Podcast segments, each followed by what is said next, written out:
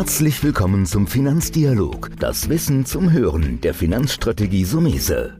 Vermögensaufbau und nachhaltige Strategien zur Geldanlage, das sind unsere Themen.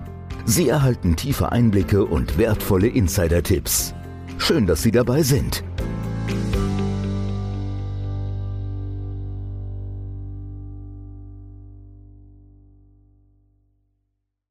Heute reden wir im Podcast über ökologische Anlagen, nachhaltige Anlagen. Und ich bin froh, einen echten Pionier heute dabei zu haben. Markus Lange, Direktor Vertrieb von ÖkoWorld. Herr Lange, erstmal danke, dass Sie sich die Zeit nehmen, bei mir zu sein. Ja, Herr Semese, vielen Dank für die Einladung und die Möglichkeit, hier heute uns, die ÖkoWorld und unsere Fonds vorstellen zu dürfen. Ich habe ja schon gesagt, Pionier. Ihr wart sehr früh schon in dem Thema drin. Im Moment ist es so, seit, ich würde sagen, ein, zwei, drei Jahren ein bisschen Mainstream geworden, nachhaltiges Investieren. Aber eure Geschichte ist ja viel älter. Vielleicht so ein bisschen erstmal was über eure Gesellschaft. Ja, das ist tatsächlich äh, die ungewöhnlichste Geschichte einer Investmentgesellschaft, die ich äh, in meinem ganzen Leben gehört habe. Und ich mache das seit Ende der 90er Jahre, direkt nach meinem Studium. Ähm, und ich gebe Ihnen recht, es ist tatsächlich so, in letzter Zeit ist alles irgendwo grün angemalt worden die letzten Jahre. Da wurden Fonds, die schon vor sechs, sieben Jahren aufgelegt worden sind, die wurden noch schnell nachhaltig getrimmt und grün gemalt ist bei uns nicht so. Unsere Wurzeln gehen zurück bis 1975. Damals äh, gab es zwei ehemalige Studenten, einmal den Alfred Plato und einmal den Klaus Odenthal in Düsseldorf. Und die engagierten sich sehr, sage ich mal, in der alternativen Szene, alternative Buchläden und so weiter. Und die kamen aus Zufall dazu, Versicherungsgeschäft zu vermitteln. Also wirklich aus dem Zufall wurde das äh, Unternehmen gegründet und das hieß dann Kollektive Versicherungsagentur Alfred und Klaus. Das Ganze hatte in dieser alternativen, nachhaltigen Szene oder auch ökologischen Szene relativ schnell ein gutes Standing und die Nachfrage war extrem groß und das Unternehmen wuchs und wuchs, wurde dann umbenannt in Versico, das heißt Versicherungskollektiv. Und da war es zu Beginn wirklich so, dass wenn dort acht Leute äh, einen Monat gearbeitet hatten und es waren 800 Mark verdient, dann wurden diese 800 durch, durch die 8 geteilt, jeder bekam 100er und das war es. Also richtiger Kollektivgedanke. Das Ganze wuchs weiter und wuchs weiter und die Versico wurde richtig groß und hatte dann äh, auch eine eigene Repräsentanz in Düsseldorf. Heute würde man sagen, dort arbeiten einige Telefon-Callcenter-Agents. Da wurde eben angerufen, speziell über Mundpropaganda kamen die Kunden und die fragten dann eben nach einer Beratung. So, und äh, dann wurden die Daten aufgenommen. Und dann hieß es, ja, wir nehmen Ihre Daten auf. Sie sind Nummer 177, wir bearbeiten gerade Nummer 130. Rechnen Sie mal im Rückruf nicht vor vier Wochen. Und so war das dann auch. Und dann riefen dann eben, ne, die saßen in Düsseldorf, da riefen Menschen an aus Wangen und äh, die wollten irgendwann auch mal ihren Berater kennenlernen. Also kamen die dann am Freitagabend dann vorbeigefahren. Dann setzte man sich zusammen, besprach die Versicherungsthemen. Danach trank man noch ein Glas Wein. Dann gab es in diesem Haus, was die hatten, eine Möglichkeit zu übernachten. Dann haben die dort übernachtet, eigene Köchin gab es auch, dann bekamen die am nächsten Morgen Frühstück und fuhren wieder weg. Und so ist das Unternehmen wirklich immer, immer größer geworden. Aber von Beginn an waren das wirklich, heute würde man sagen, nachhaltig orientierte Kunden, die dort beraten wurden. Und es wurde extrem viel im Versicherungsgeschäft vermittelt. Und irgendwann ist eben Alfred Plato dann mal zu einem Vorstand von einem, zum Finanzvorstand von einem Versicherungsunternehmen gegangen und fragte den, wie legt ihr euer Geld an? Und dann sagt er, was willst du wissen? Ja, kauft auch Aktien? Ja, kaufen wir auch. Ja, kauft auch Aktien von Unternehmen, die was mit Atomkraft zu tun haben? Ja, klar kaufen wir die. Und schlecht, sagt dann der Plato. Ja, wieso schlecht? Wir haben da, ich will jetzt keine Werbung machen oder Negativwerbung, aber wir haben da eine Siemens. Die zahlen eine tolle Dividende und der Aktienkurs entwickelt sich auch gut. Das ist doch super, was daran schlecht? Ja, das ist schlecht, weil meine Kunden wollen das nicht. Meine Kunden wollen nicht Eigenkapitalgeber werden von der Firma Siemens. Die möchten nicht Miteigentümer werden von der Firma Siemens, die irgendwo Atomkraftwerke baut. Weil meine Kunden glauben, dass es einfach sehr gefährlich ist, so ein Atomkraftwerk zu betreiben. Und natürlich unendlich viel Atommüll, hochgiftiger, gefährlicher Atommüll, der noch zig, zehntausend Jahre strahlt, anfällt. Und das möchten die mit ihrem Eigenkapital eben nicht unterstützen, dieses Geschäftsmodell. Ah ja, okay, sagt der Vorstand, kann ich verstehen. Dann fragt der Plato weiter, ja, bist du auch in Unternehmen investiert aus dem Bereich Kohle, Kohlestrom? Ja, sagt der Vorstand wieder ja. Sagt der Plato wieder schlecht, weil meine Kunden wollen das nicht. Ja, und äh, so kamen noch weitere Fragen, aber die Antwort war immer die gleiche. Meine Kunden möchten dort nicht Eigenkapitalgeber werden. Und dann fragte irgendwann diesen Vorstand, sag mal, wie sieht es denn aus? Investiert er auch in Unternehmen, die was mit menschenverachtender Kinderarbeit Geld verdienen? Ja, investieren wir auch. Er Also ein bisschen unruhig auf seinem Sessel hin und her gerutscht, das war ein bisschen peinlich. Ja, aber er musste sagen, ja, er kann es nicht ausschließen. So, dann sagt der Blato, Mensch, ich es dir doch an, willst du nicht alles das, was du da hast, aus deinem Portfolio mal rausnehmen? Willst du es nicht rauswerfen? Dann sagt der Vorstand, ja, ist eine gute Idee, aber ich, ich kann es nicht. Ja, wieso kannst du das nicht? Ja, ich habe hier Ökonomen sitzen, ich habe keine Ethiker, keine Ökologen. Ich, die können das nicht beurteilen, ob das ethisch-ökologisch sauber ist. Ich habe hier nur Ökonomen und deswegen können wir das nicht beurteilen. Wir bräuchten so eine Übersicht und ich bräuchte andere Leute. Und dann sagt der Plato, Mensch, dann kauf doch so einen Fonds. Da gibt es doch jetzt solche Fonds, da kannst du einen Fonds kaufen. Und dann sagt der Vorstand, so einen Fonds, wie du ihn haben willst, den kenne ich nicht. Wenn du den haben willst, musst du ihn selbst machen. Und dann ist der Plato aus dem Termin raus zu seinem Kollegen, dem Klaus Odenthal, übrigens der ist Mathematiker, und sagt, lieber Klaus, wir müssen eine Investmentgesellschaft gründen und Fonds auflegen. Ich meine, auf der einen Seite, die Geschichte ist deswegen so irre, ganz ehrlich, weil sie ewig alt ist. Die Story ist gut, und das ist ja auch das, was, was ich sage. Es wird gelebt in eurem Unternehmen von der ersten Stunde an. Und so wurde dann im Prinzip ja ein Investment aufgesetzt. Und es gibt ja immer so, so Phasen, wo es mehr boomt. Ja? Weil es war ja schon vor 10, 20 Jahren, wie ihr da angefangen habt, schon ein Thema nachhaltig. Aber man merkt ja in der Gesellschaft immer, dass sich das Bewusstsein so verändern muss. Wo sehen Sie dann so vielleicht auch in der Gesellschaft und bei den Anlegern diese Bewusstseinsveränderung, und ihr habt ja wahrscheinlich irgendwann auch gemerkt, boah, da wird immer mehr angefragt, da wird immer mehr Geld investiert. Gibt es da so einen Zeitpunkt, wo man sagen kann, da hat es dann nochmal einen Schub gegeben? Also ich sag mal, das kommt immer darauf an, wie man guckt. Am ersten Tag, als der Fonds aufgelegt wurde, am 2. Mai 96, und das ist wirklich sehr früh. Und äh, man muss auch bedenken, als wir damit starteten, da waren einige Jahre vorausgegangen noch, denn man hat erst geschaut, welche Unternehmen passen denn rein. Dann wurden unsere Werte durch den Anlageausschuss damals schon zusammengeschrieben. Und äh, als der Fonds also aufgelegt wurde, am ersten Abend hatte der ein Fondsvolumen von 17 Millionen, von 17 Millionen D-Mark damals. Und 17 Millionen D-Mark Ende 96, das war schon eine ordentliche Hausnummer, erst recht für einen Tag. Ansonsten gebe ich Ihnen recht, wir merken die letzten Jahre einen doch starken Zulauf. Man kann sagen, wir haben jedes Jahr im Vergleich zum Jahresendstand einen Nettomittelzufluss von etwa 20, 25 Prozent. Mhm. Und äh, was man auch sagen kann, die Anleger, die sich mit unseren Fonds beschäftigt haben, die werden nicht so unruhig oder werden nicht so schnell unruhig, wenn die Börse mal ein bisschen wackelt, sondern die wissen genau, warum sie uns gekauft haben. Und das sind oftmals eben nicht nur Performance-Gründe, sondern das sind eben wirklich die Gründe, man hat sich für dieses Unternehmen entschieden oder für diese Ökowälder entschieden, weil man eben in Unternehmen gehen möchte, die eine gewisse Richtung geben oder manche Unternehmen eben ausschließen möchte. Und deswegen sind die uns auch oder ihre ausgesuchten Fonds relativ treu, wenn die Börse mal ein bisschen unruhig ist. Das ist natürlich auch für uns sehr gut. Aber ich gebe Ihnen recht, so die letzten, ja, sagen wir sieben Jahre ungefähr merken wir einen starken Anstieg, einen starken Nettomittelzufluss. Wir haben aktuell ein Volumen von 2,1 Milliarden Assets an der Management. Als ich 2011 begonnen habe, waren es 430 Millionen. Ja, ich meine, das ist ja das Schöne, weil es eine gute, ein guter Ansatz ist. Ähm, wir selbst haben ja aktuell drei Fonds von euch in der Empfehlung. Das ist der Öko World Vision Classic. Das ist quasi der von 1996, den haben wir. Dann habt ihr ähm, einen Mischfonds aufgelegt mit dem Rock'n'Roll. Ne? Den habt ihr auch gemacht. Und ihr habt dann aber auch einen Fonds, der Öko World Klima heißt. Bleiben wir jetzt kurz mal so ein bisschen, wenn wir uns die drei angucken. Die, die Motivation, im Namen Klima zu tragen, war wahrscheinlich um noch eine stärkere Commit Commitment für das Thema. Oder wie kam die Idee für den Fonds? Ja, also ich sag mal, die Idee bei dem Fonds Klima geht es einfach darum, unser Klima zu schützen. Das ist eigentlich ein Klimaschutzfonds, so kann man das ausdrücken. Und das, äh, das Thema war also auch schon vor 15 Jahren, denn es dauert immer ein paar Tage, bis so ein Fonds aufgelegt wird, war vor 15 Jahren schon für uns wichtig genug, dass wir gesagt haben, wir sehen, die CO2-Emissionen steigen andauernd weiter an. CO2-Emissionen bedeuten unterm Strich eine Erwärmung. Die Erderwärmung kann so nicht weitergehen. Und deswegen haben wir gesagt, wir suchen speziell jetzt hier Unternehmen raus, die das Klima schützen. So ist der Hintergrund dieses Fonds entstanden. Aber wie, wie tue ich dann unterscheiden? Weil ich habe mit dem Ökoworld Vision Classic hier ein, der ja auch dieses Thema bespielt. Wie grenzt ihr da ab? Weil das eine ist ja ein internationaler Aktienfonds und der Klima, den ich also beispielsweise im Zukunftsdepot jetzt auch schon gelistet habe, der hat ja eher den Branchencharakter. Gibt es da teilweise dann selbe Werte oder wie stark ist die Überschneidung bei den beiden? Die Überschneidung ist gar nicht so fürchterlich groß.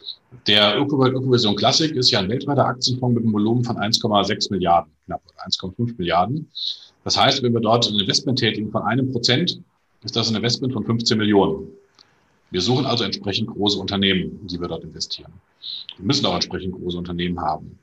So, und nebenbei bemerkt ist es auch so, dass wir eh sehr breit streuen. Bei uns werden sie selbst im Top-10-Bereich kaum Werte finden, die über zwei Prozent sind. Also wir wollen möglichst bei zwei Prozent enden, breit gestreutes Portfolio. So, und der, der Klassik, da geht es eigentlich, das heißt, da geht es da geht's ums, um die gesamte Welt. Und Sie haben recht, der Klima ist ein Themenfonds, da geht es speziell um Klimaschutz, also Unternehmen, die sich speziell mit dem Thema Klima beschäftigen. Die beschäftigen sich nicht mit Wasser, die beschäftigen sich nicht mit dem Merchant Market, sondern die haben hauptsächlich das Thema Klima. Da gibt es natürlich ein paar kleine Überschneidungen, aber so groß sind die nicht, denn vor allem der Klima hat ein, Million, hat ein Volumen von 300 Millionen. So, wenn ich dort also ein Prozent irgendwo kaufe, bin ich bei drei Millionen. Da stehen mir ganz andere Unternehmen offen, in die ich investieren kann, die ich in den großen Fonds gar nicht reinkaufen kann, weil es nicht geht. Und entsprechend sind die Überschneidungen relativ gering. Jetzt kann ich ja sagen, atme kurz durch. Ich habe ja die beiden ausgesucht, in den zwei verschiedenen Depots gepackt. Ja, das, das passt ja schon, weil es ein guter Ansatz ist, einmal ein bisschen die Large Caps zu nehmen, sprich die großen Unternehmen, und einmal so über den Themenfonds auch kleinere investieren zu können. Dann, dann habt ihr ja noch den Rock'n'Roll und das ist ja ein Mischfonds. Genau. Beim Mischfonds ist es jetzt spannend, weil wir können jetzt stundenlang darüber reden, wie man nachhaltige Aktien findet. Das ist ja eine gewisse Wissenschaft und ihr habt ja jetzt eine Expertise aufgebaut. Da will ich jetzt gar nicht hinkommen, sondern ich würde auch mal sagen, nachhaltige Aktien, oder Sie sagen gleich mal drei, vier Kriterien, die ihr habt, um so eine Aktie zu finden.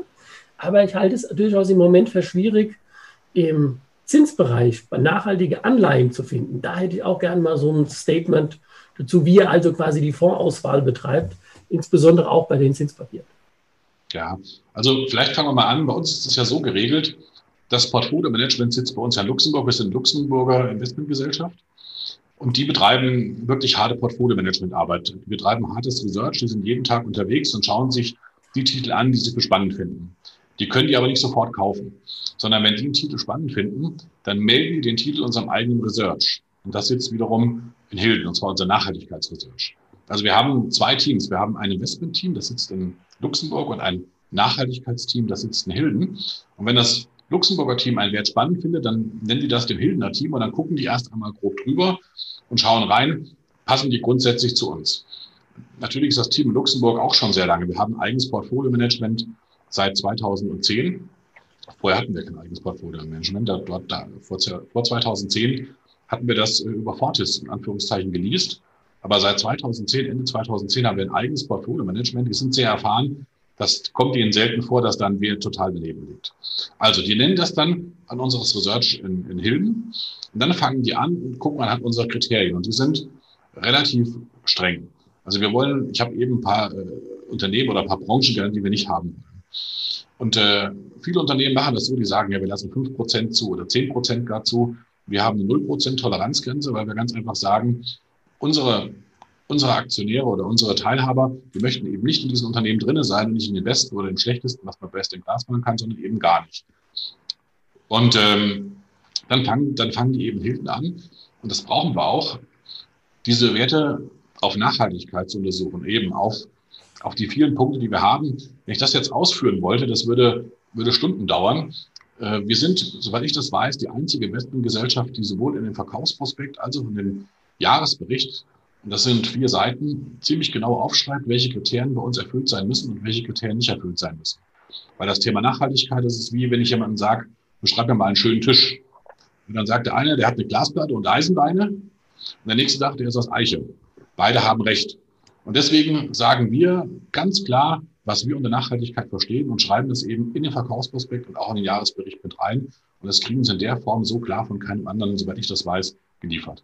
So, also wir brauchen dieses eigene Research, weil wir auch weit weg von irgendwelchen Indizes sind.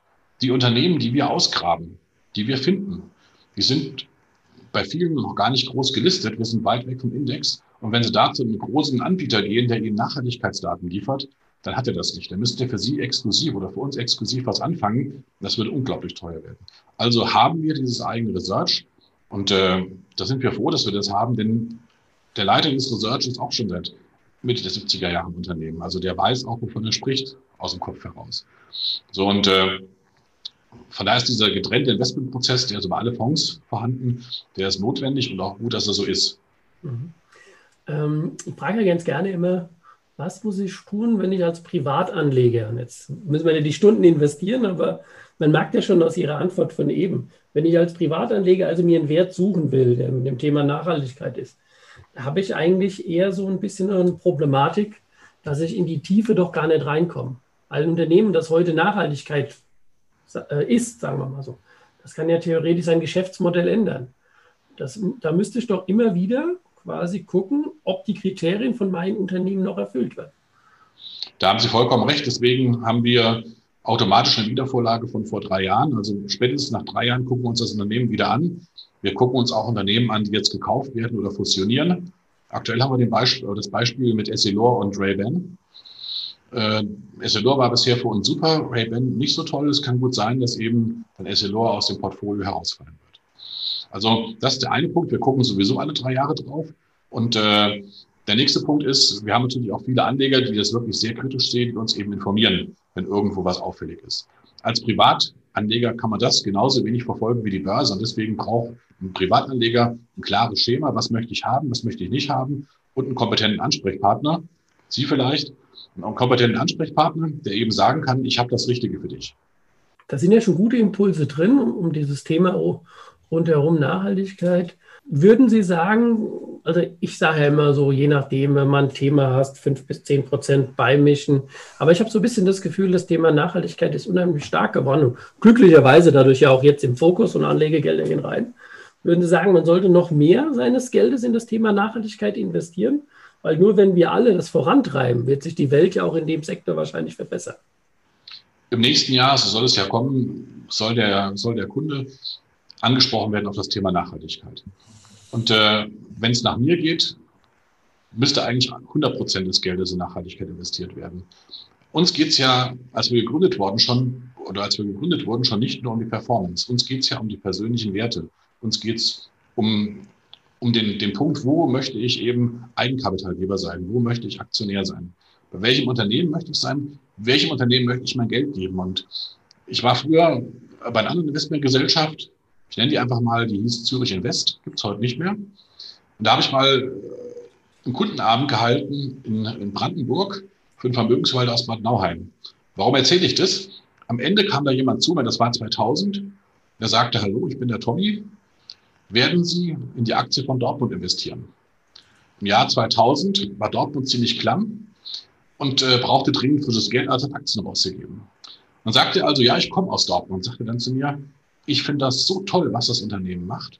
Das ist so wichtig für die Stadt. Das ist so wichtig für die Menschen dort. Er sagte auch wirklich Unternehmen und nicht nur Verein. Ich finde das so toll, was die machen. Die müssen auf alle Fälle weiterleben. Die brauchen mein Geld und bei denen bin ich gerne Aktionär. Und wenn ich da Aktionär bin, freue ich mich. Und äh, das fand ich ein super Statement, vor allem auch für 2000 äh, von einem Privatanleger. Ich glaube, dass viel öfter die, die Anleger einfach angesprochen werden müssen, wie möchtest du dein Geld anlegen und wie, oder andersrum, wie verdient dein Geld dein Geld? Das ist eigentlich die Kernfrage. Ja, das ist ein schöner Aspekt, weil es geht, es geht ja so einen Schritt zurück. Ich habe jetzt 10.000 Euro oder 100.000 Euro, was mache ich damit? Aber vielleicht, den Ansatz, denke ich, meinen Sie, tiefgründiger zu fragen, ja, was am Ende damit wirklich passieren kann. Ja? So ist es. Aber nichtsdestotrotz, also das ist der erste Schritt. Der erste Schritt heißt für mich immer, wie verdient mein Geld mein Geld? Möchte ich, dass mein Geld so mein Geld verdient?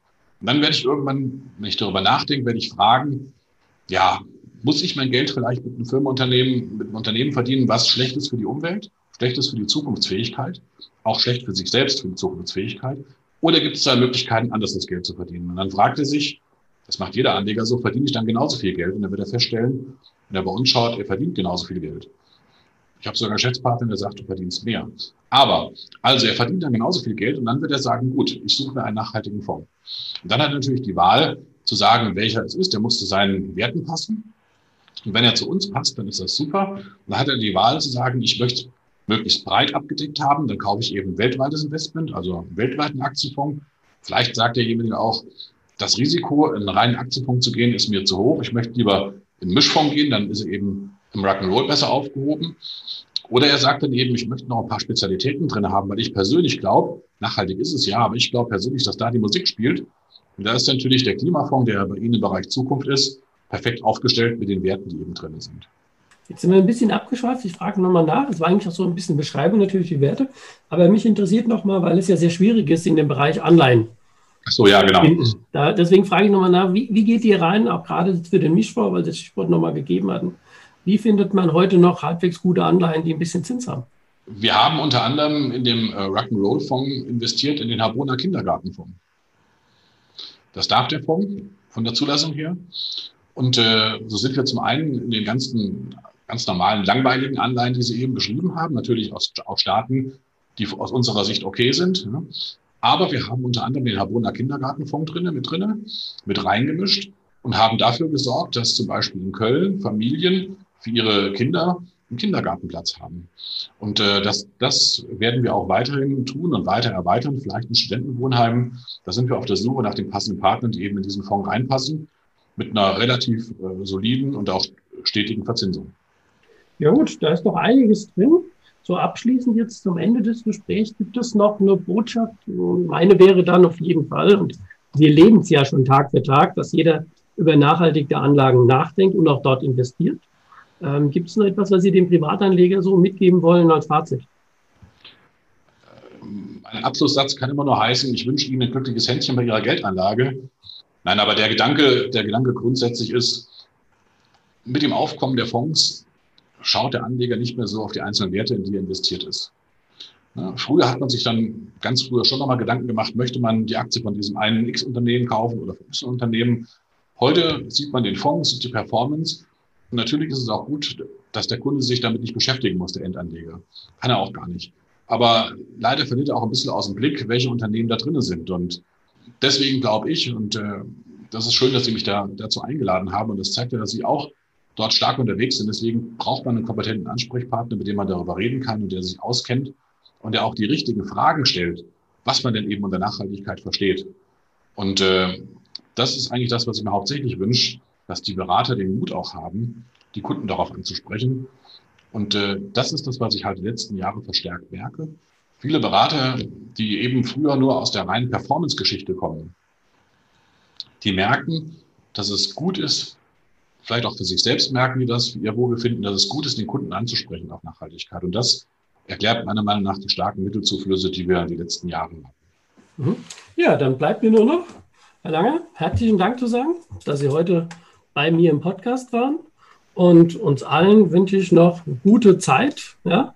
Nachhaltiges Investieren ist jetzt ganz oben auf der Agenda und ich persönlich glaube, dass es kein Pflänzchen ist, mal wieder Mainstream. Es gibt immer so Wellen, die man hat, sondern ich denke, das ist gekommen, um zu bleiben, das Thema. Und jetzt kann man ja bald sagen, mit eurer ja, rund 40-jährigen Geschichte in dem Bereich, die ja klein angefangen hat, seid ihr ein toller Spieler und deswegen nochmal herzlichen Dank, dass ihr dabei wart. Das war der Finanzdialog, das Wissen zum Hören der Finanzstrategie Sumese. Natürlich ist dieser Podcast keine Anlageempfehlung, denn jede Anlageentscheidung muss individuell getroffen werden. Idealerweise ist sie Teil einer ganzheitlichen Strategie, die exakt zu Ihnen passt. Dazu müssten wir uns persönlich kennenlernen. Besuchen Sie uns auf sumese.de